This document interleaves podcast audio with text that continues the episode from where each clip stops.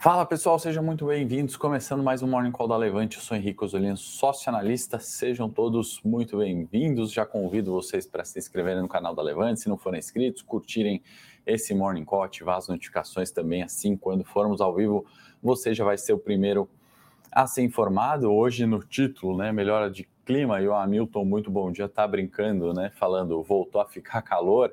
Mais ou menos isso, né, Hamilton? Mais nesse sentido que propriamente uma melhora definitiva né, da, da, da questão local, né, incertezas com medidas políticas, com retomada da economia, uh, não só aqui, mas também no globo, né, e também com relação à taxa de juros. Né, mas vamos olhar um pouquinho né, e tentar entender se essa melhora né, de clima da última semana, ou pelo menos em pontos do Ibovespa, em mercados pelo mundo, né, quais são os principais fatores e já adianto nessa né, semana extremamente relevante do ponto de vista de indicadores, né? A exceção, obviamente, da segunda-feira, temos feriado de Martin Luther King, então liquidez talvez pouquinho reduzida, mas sem uh, deixar de lado a importância de indicadores na semana, que a gente vai comentar alguns deles uh, já de largada hoje, inclusive PIB do quarto trimestre na China, né, o principal e, na, ao meu ver, né, o principal da semana e muito importante para a gente entender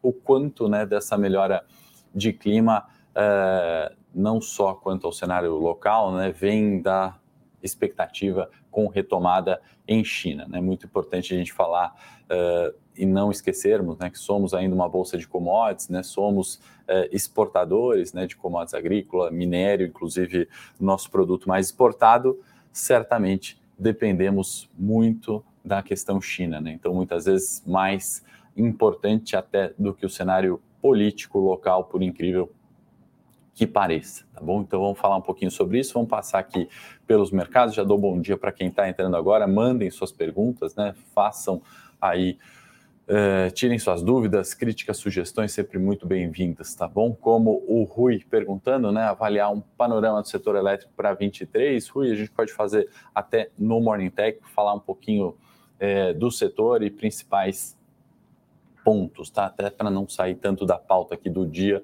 e de assuntos macro uh, mais uh, que contemplam também né, o setor elétrico, consumo, bancos, né? Para a gente não detalhar tanto e perder ali uh, parte importante daquele que é o foco nosso aqui do Morning Call junto a vocês, tá bom? Muito bom dia para quem está chegando agora. Não esqueçam do like e, Carlos, a gente comenta Simbrap também no Morning Técnico, tá bom? Na sequência do Morning Call. Então aqui, principais índices, né, Nikkei, Hang Seng, CSI e S&P 500, é, ou melhor, ASX 200, né, o S&P australiano, uh, negociando um terreno positivo, à exceção do índice Nikkei, né, inclusive o cenário é, macro internacional, quero começar falando sobre o Japão e a gente tentar entender o porquê dessa queda e mudanças importantes ali na política monetária para a gente comentar, certamente refletindo né, uh, no globo de maneira geral. Europa, né, em terreno positivo em sua maioria, Espanha no terreno negativo aqui, maiores oscilações né, na, na abertura, a gente tem comentado muito sobre o IBEX, né, mas levemente positivo para abertura, fechamentos positivos uh, Dow Jones, S&P, Nasdaq na última sexta-feira, tá, pessoal? Então, antes de ir para os gráficos uh, e, e, comentar um pouquinho mais aqui, eu quero só trazer esse assunto que eu acho relevante, não só para o dia, mas também para uh, primeiro semestre, de forma geral, né? Temos ali talvez choques, né, na política monetária japonesa, né, subida de juros, para contextualizar, né, trazer um pouquinho, acho que mais, é, ficar um pouquinho menos é, visual, né, e vamos deixar isso mais visual, né, mudanças na política de juros, né, que a gente está vendo juros japoneses de 10 anos, né, subindo e subindo bastante com certa intensidade desde o finalzinho de dezembro e esse movimento acelerando na última semana, né, vieram aí declarações é, não consigo nunca pronunciar o nome do presidente do Banco Central japonês, Haruhiko Kuroda, alguma coisa nesse sentido, é, falando ali né, sobre é, um primeiro ponto né, que ele está para entregar, acho que se não me engano, em abril, né? Então muda ali a presidência. E um, um, uma presidência de Banco Central que ficou muito marcada pela. É, é, super afrouxamento né, dessa política monetária. O Japão que tem juros negativo por muito tempo, né, ou seja, não sobe juros né, uh, e uh, com o intuito, obviamente, de aquecer a economia, de uh, trazer a inflação para a meta, né? ele tem feito isso na última década, né? o Banco Central japonês, e aquela inflação não vinha. Né? O que acontece agora é que, de fato, essa inflação é, começa a, a, aparecer e aparecer de forma intensa. Né? Então, a gente vê aí um movimento de possível subida de juros. Né? regrinha de bolsa, a gente sabe, sobe juros, renda variável cai, né? Com, com o índice Nikkei não é diferente, talvez essa é, guinada, essas mudanças aí recentes tenham justificado quedas no índice Nikkei, ainda que com recuperação de China, né? Ou ausência ali, cancelamento da política de Covid zero, né? Vamos lembrar que agora a inflação, né? É, vindo ali em patamares de 1982 acelerando, né? Então é, essa mudança de juros, né, essa guinada e essa subida de juros pode de alguma forma é, pode não, né? Certamente vai refletir de alguma forma os investimentos, né? A alocação de capital pelo mundo, né? Então ali Japão também subindo juros, a gente falou em 22 muito sobre isso, do único banco central que ali uh, numa outra direção, né? Ou não mostrava ali uh, uma preocupação com, com, com a questão inflacionária. Na verdade, demonstrava essa preocupação, mas no sentido oposto dos outros bancos centrais, né? Então, é, o Japão é, intuitivamente, né, quis com esses juros negativos importar a inflação, né? E aí as consequências de desvalorização da moeda, desvalorização histórica frente ao dólar, isso tem mudado, né? E de forma intensa e rápida, né? Da última semana especialmente, né? Desde fim do fim de dezembro a gente observa esse movimento de alta, observa um movimento de recuperação é, do ien e isso tem acontecido de forma mais intensa. Né? Então, vale é, observar né, que, na verdade, juros negativos é algo disfuncional, né? algo que é bastante difícil uh, dos mercados entenderem, né, do ritmo normal uh, da economia, e estamos caminhando para um mundo de juros mais altos e de, de inflação uh, voltando, né, e é muito mais normal a gente saber que esse dinheiro ele tem um custo de fato ao longo do tempo. Né? Então, nos parece ali mais uma normalização, né, ou a, a, o objetivo do, dos bancos centrais né, em trazerem a inflação para a meta, no caso dos Estados Unidos, subindo juros, no caso do Japão, é, fazendo esse movimento agora também de subjuros, me parece que é uma, algo que caminha para é, a normalidade. Tá? Quando a gente faz um paralelo, ficando ainda na Ásia, né, para a gente é, tentar justificar um pouquinho aí das recuperações de bolsa, o que esperar de China, o que esperar do PIB uh, de, de, logo mais à noite, né, no fechamento dos mercados PIB chinês, no quarto TRI, acho que tem uma questão importante que a gente vai falar de minério, né, dada a relevância, obviamente, no cenário local do peso da Vale no Ibovespa e da retomada ali, da recuperação dos preços uh, do setor né, de é, siderurgia e mineração, né? Acho que foi certamente um dos setores em que é, tivemos ali uma performance melhor de fim de ano, início de 23, foi o setor, sem dúvida, de siderurgia e mineração, é, e é, vem muito em base daquela cancelamento da política do Covid-0 na China. Né? Vale lembrar que cerca de 70% aí da, da,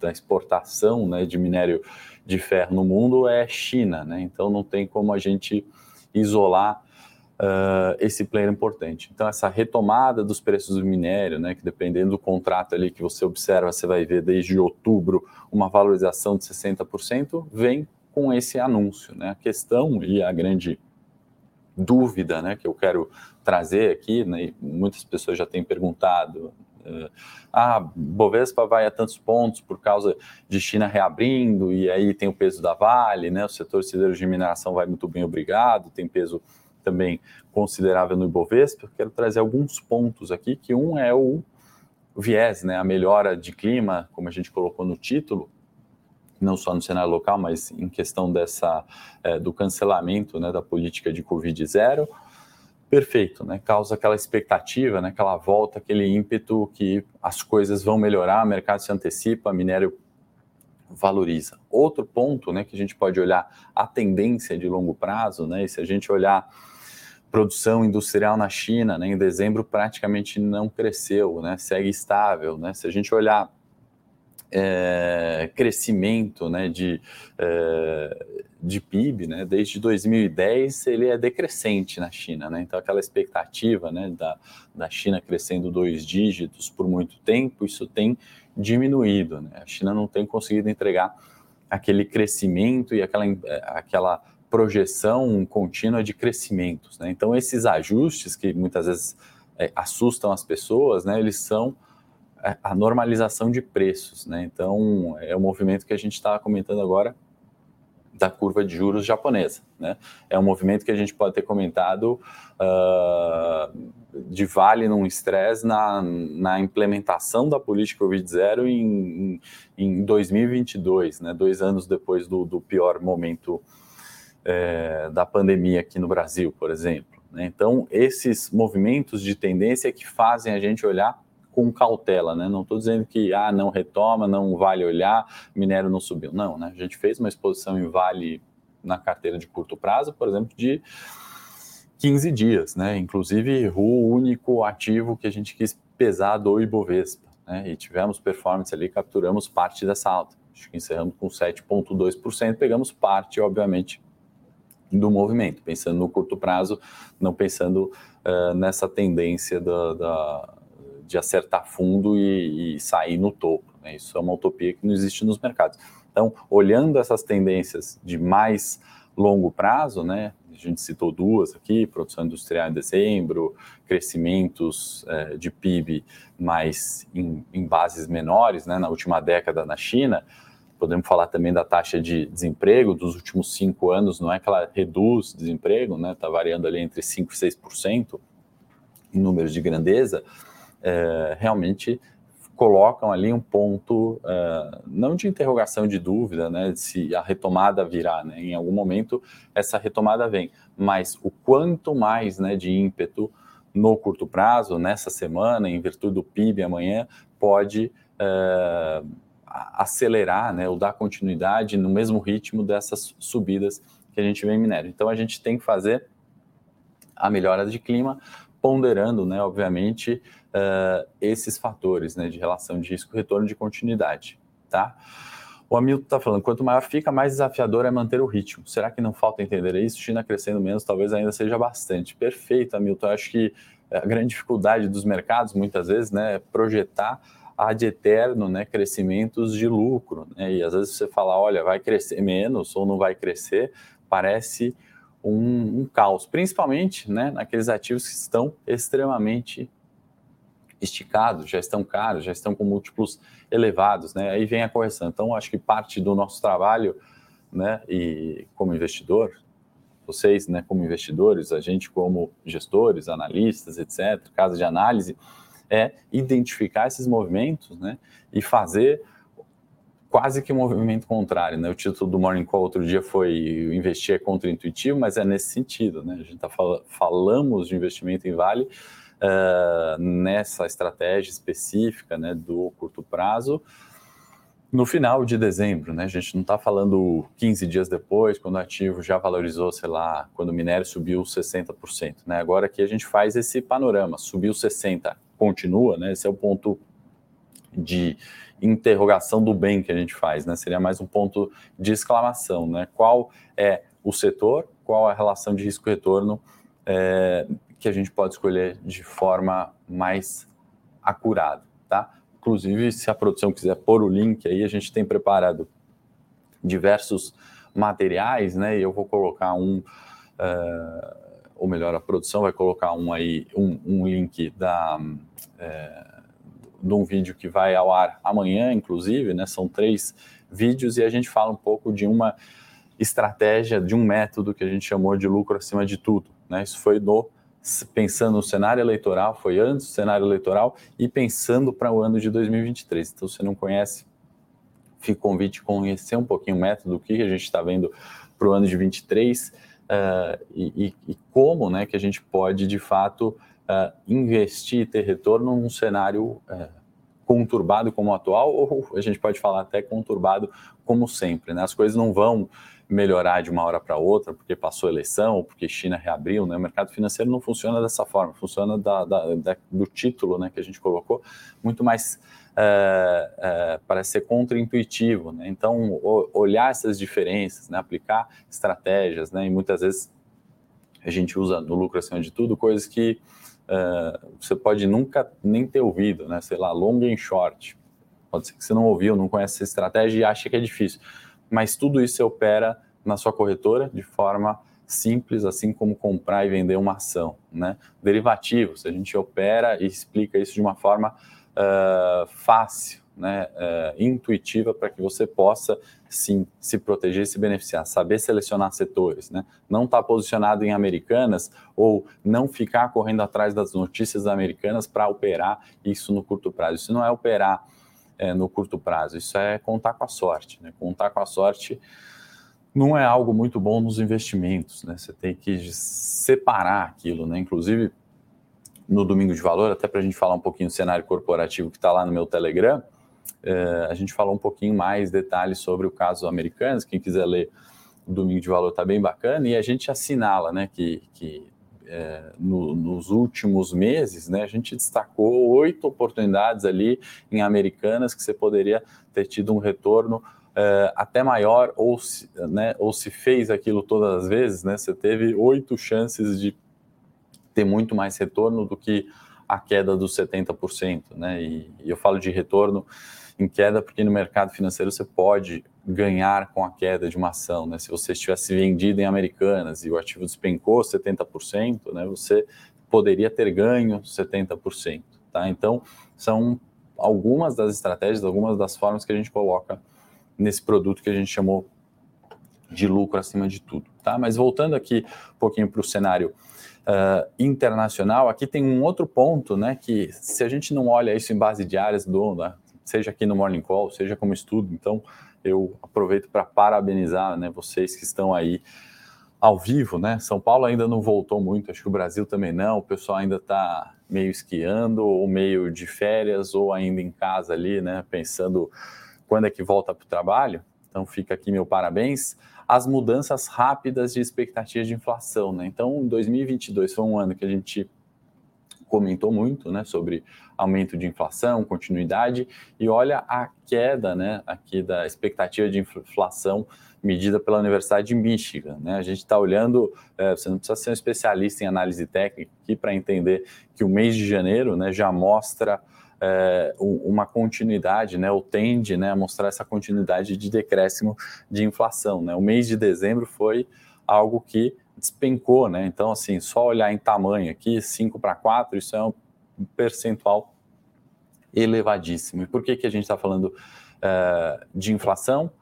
Primeiro ponto, né? Reflete, vocês já sabem, diretamente na tendência de juros americanos, né? Fed dia 1 o Banco Central Americano dia 1 tem nova reunião, sobe juros e está subindo num, num ritmo menos intenso do que foi 22. Né? E essa subida de menos intensa já mostra, né, ou poderia mostrar indícios de melhora para renda variável, para tomada de risco, né, para um, um, uma retomada econômica. Então, olhar isso de forma diária e rápida né, faz a gente poder direcionar nossos investimentos né, ou ajustar, seja a carteira de curto prazo, de longo prazo, de uma forma é, bastante significativa. Né? Com certeza, mudanças aqui em carteiras de longo prazo, né, em virtude dessa mudança de expectativa de inflação, talvez faça muito sentido, né? Lembra daqueles morning calls que a gente colocava, né? Uh, a normalidade é uma inflação em dois, né? Descredenciar o trabalho do Banco Central Americano, né? Dos melhores economistas do mundo, né? Ou em teoria, deveriam ser, né, com a maior base de dados possível, né, para ter estimativas corretas de inflação, né, em virtude de um período né, de 21 extremamente conturbado, é descredenciar todo o trabalho feito ao longo da história pelo Fed, pelo Banco Central. Né? É claro que a gente faz a crítica, a gente aponta uh, melhoras, isso estamos falando ali numa ciência humana, no final das contas, e cabe essa discussão em base diária. Né? Mas uh, falar que são os incompetentes o tempo inteiro e, e não vale se basear nas premissas ou nas expectativas deles, é uma besteira, né? uma irresponsabilidade. Então, vale a gente olhar isso em base diária, por isso que eu trago esse gráfico aqui, extremamente importante para a gente fazer esses ajustes. Né? Não adianta ficar olhando e esperar investir quando os juros cair apenas. Né? É, aquilo é um sinal, né? são sinais o tempo inteiro. Quando a gente está comparando aqui, né, é, curva de juros, né, e ações de é, crescimento, né, a gente está observando, né, essa relação inversa aqui. Então, desde o finalzinho de 21, a gente vê um juros, né, curva de juros é, potencialmente é, diminuindo, né, quando a gente está falando é, em, em, percentuais curto e longo prazo, e aí a gente vê é, uma relação aqui né, entre é, o MSCI né, de, de, de valor, do, é, o, ETF de valor, sobre é, ações de crescimento, né, sobre MSCI de crescimento. Então a gente está vendo ações de valor performando melhor que crescimento em virtude daquele juros né, um, subindo. Algo que a gente comentou bastante, só quis trazer que é uma relação interessante quando a gente está falando é, de estratégia, né? A gente sabe que nem tudo vai bem é, com a economia funcionando em conjunto, né? E nem tudo vai mal com a economia retraindo em conjunto. Tem setores que vão se beneficiar e a gente, enfim, destacou aqui, né? O o setor siderúrgico de mineração, por exemplo, no, no, Ibovespa, e a gente poderia fazer essa comparação entre ações de valor descontadas e ações de crescimento uh, caras. Né? Esse foi o ano de 22 e é só pegar os morning calls ali passados né, do ano e a gente né, falou, não é um ano de tech, é um ano do varejo, né, ações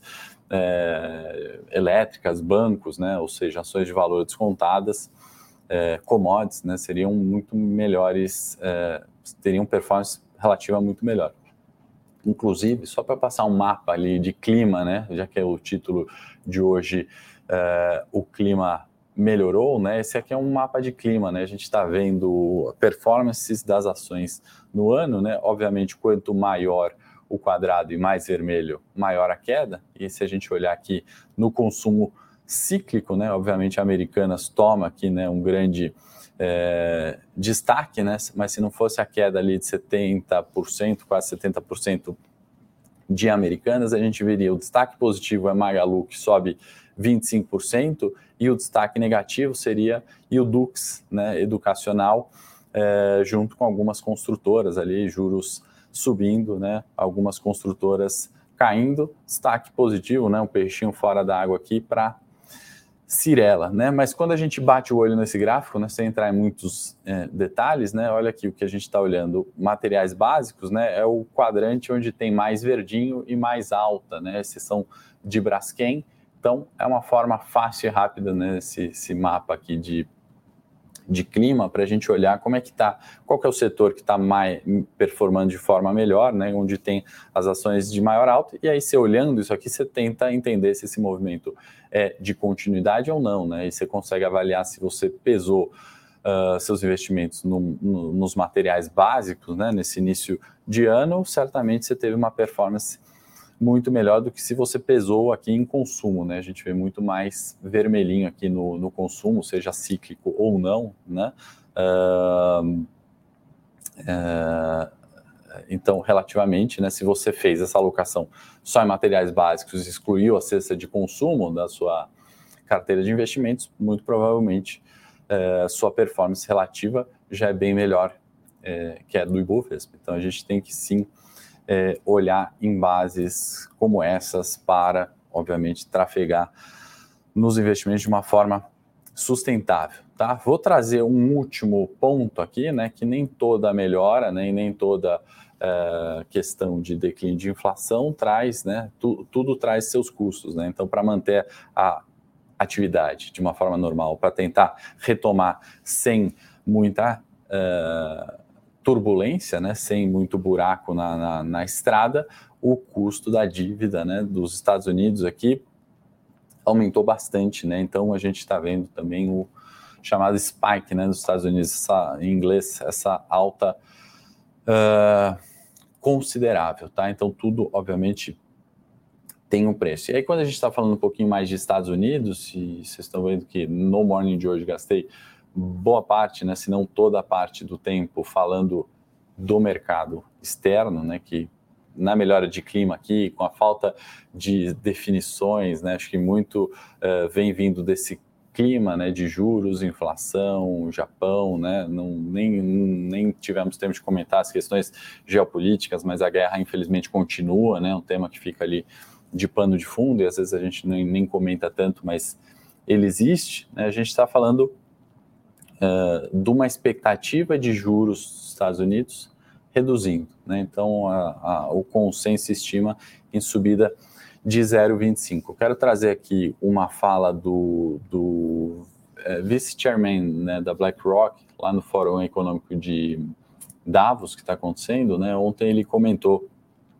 uh, e na opinião dele, né, uh, de certa forma, humildemente aqui, né, contrária à minha, né, ele está falando que o mercado entendeu errado né, essa questão dos do, do juros caindo, né, da inflação é, diminuindo. Né? Ele, ele vê com outros olhos isso, eu gosto de trazer, obviamente, visões diferentes, porque também longe de ser dono da verdade, e existem ali é, fundamentos corretos, né, obviamente, por trás, né, são, são visões diferentes, o mercado tem para todo comprador um vendedor, uh, então gosto de trazer e ler, e enfim, compartilho aqui com vocês, mas ele, ele entende agora né, que uma inflação, frase dele aqui entre aspas mais ou menos, uma inflação na meta antes né, era muito mais fácil de ser atingida e alcançada. Né? Hoje ele vê se essa inflação de fato chegar na média, na meta, né, é, como uma recessão mais severa. Né? Então, assim, ao meu ver, eu, eu acredito que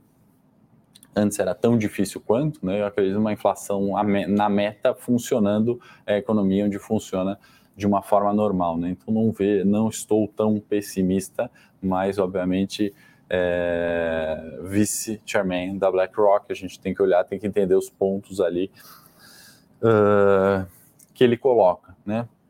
Diminuição de expectativa de inflação foi o que a gente viu aqui, diminuição de expectativa com ritmo de aumento de juros nos Estados Unidos é o que a gente está vendo. Né? Então, acho que isso tende ao normal, né? E, e, se ele coloca dessa forma, né, que inflação na meta hoje é, é muito mais recessão do que antes, né? Eu acho que é, é uma década na, na realidade diferente, né? A gente tinha outros fatores, né? De se a gente voltar para anos 2000, né? De, de globalização sendo esse processo uh, uh, deflacionário, né? Então, onde você tinha uma facilidade ali de produzir bens na China, importar é, aquele produto mais barato pela produção em larga escala, sem grandes custos, né? A pandemia colocou isso, uh, dificultou isso, né? Os custos aumentaram, as, as, as, as enfim, as decisões, né? Muitas vezes não é, contrárias à globalização, né? Então a gente viu muito aquele discurso do Trump, né? America First. A gente vê esses movimentos agora, né? Da uh, tensões geopolítica, né? A gente vê uma série de, de uh, movimentos, né? Que acabam uh, fazendo o preço dos produtos custar mais caro, né? Então esse processo ele é inflacionário. eu acho que é muito mais essa mudança do que propriamente o que ele colocou ali como inflação na meta é, gerar muito mais recessão do que no passado, né? Eu acho que são momentos diferentes, certo? E nisso tudo, né, a gente vai abordar um fator, né, que está sempre muito em voga, que é a fear of missing out, né? Quem já ouviu falar de FOMO é aquela vontade, né, de, de, de não ficar de fora de nada. Né? Esse termo que surgiu, acho na década de 90, com o início de redes sociais, etc. Né? Um, um, cara lá nos Estados Unidos chamou de fear of missing out, aquela necessidade das pessoas ficarem olhando a rede social, se informando, né? Ou é, ver a notícia de qualquer forma, ver o reality show, né? Tá começando Big Brother hoje, inclusive, que não tem é, americanas né, mais patrocinando, foi substituído pelo mercado livre, né, americanas que gastavam uma nota né, com patrocínio é, e publicidade, no Big Brother foi substituído pelo Mercado Livre. É, meu ponto é que quando a gente olha para o Brasil, né, a gente vê essa melhora de clima também, e aí fica aquele movimento né, de opa, eu preciso investir. Parece que agora de fato retomou, bolsa 110 mil pontos novamente, não está tão ruim assim, o mercado entendeu, vou investir, né? É, vou de fato. É, poxa, agora os juros nos Estados Unidos começam a declinar, vou investir a qualquer preço, vou comprar Apple, já caiu um trilhão, né? Essas atitudes precipitadas, elas também não são razoáveis, tá? Então, melhora de clima em uma semana pode ser a piora de clima em outra semana, né? As guinadas rápidas, né? Uh, elas são minimizadas quando a gente olha tendência, né? Então, o uh, que, que a gente está falando de guinadas? Pode ser uma subida de juros no Japão, pode ser como foi, né? O cancelamento da política de Covid zero na China de uma hora para outra, né, isso pode ser revertido. Então, quando a gente iniciou lá falando do minério, né, da expectativa da melhora e essa alta de 60%, a gente tem que e obrigatoriamente colocar as relações de risco-retorno para que o fear of missing out, a gente é ser humano, né, a gente está olhando é, a, a gente está olhando, não, perdão, a gente está sujeito, obviamente, a esses, é, esses impulsos, né? E, e, impulso, sentimento, toda essa parte que afeta os investimentos. É, se a gente conhecer o que, que é, certamente a gente também opera melhor. Então, olhar sempre relação de risco-retorno. Tá? Então, um dos fatores também que eu falo aí, tem vídeos no meu canal de YouTube falando sobre isso. Estou com uma série lá do curto prazo não funciona, temporada 1 concluída, comecei temporada 2 agora para falar de outros temas importantes, né? Porque a gente fala de curto prazo como se fosse o hoje só, né? Pensar no, é, num day trade, numa carteira semanal, num mês, no ano.